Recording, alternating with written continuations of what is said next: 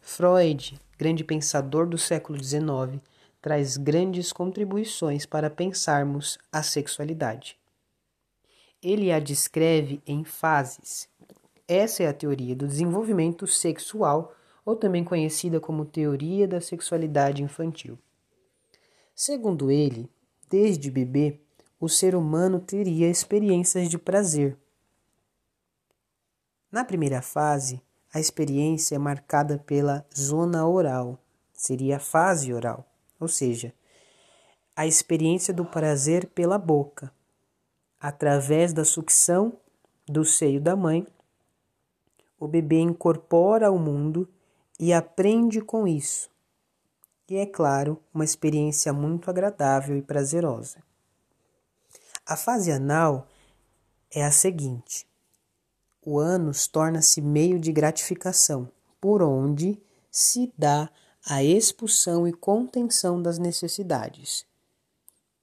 O prazer nessa fase está no controle físico dos esfínteres, mas também na ideia de controle, e vai ser base para a construção de modelos de relação futuras com o mundo. A terceira fase, chamada fálica, surgem prime as primeiras curiosidades em relação às diferenças anatômicas dos sexos.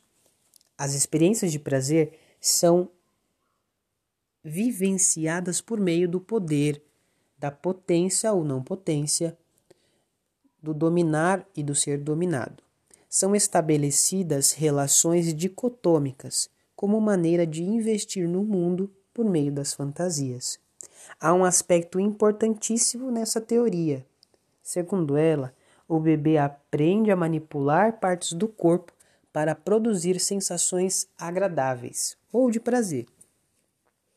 Vivenciadas essas três primeiras fases, as crianças ingressam na fase de latência, onde diminui-se o interesse sexual para apostar em aprendizados do mundo, sempre marcados pela separação dos grupos, meninos e meninas, Clube da Luzinha, Clube do Bolinha. Uma separação por preferência dos iguais, delineando o que podia se chamar de identidade sexual.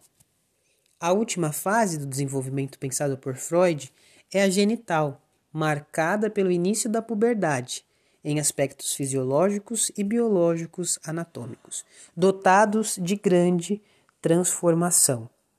Acontece uma mudança importante do modo de ser e estar no mundo. Passam a se relacionar com o próprio corpo e com o outro de maneira diferente. Segundo a psicanálise, a identidade sexual se constrói desde o nascimento, sendo produto da história pessoal que o indivíduo experiencia. Não deixe de ler o texto Visão da psicanálise sobre a sexualidade da professora Ana e Maria, e do professor Odair Furtado, que vai descrever com mais detalhes o que estudamos até aqui. Até a próxima aula!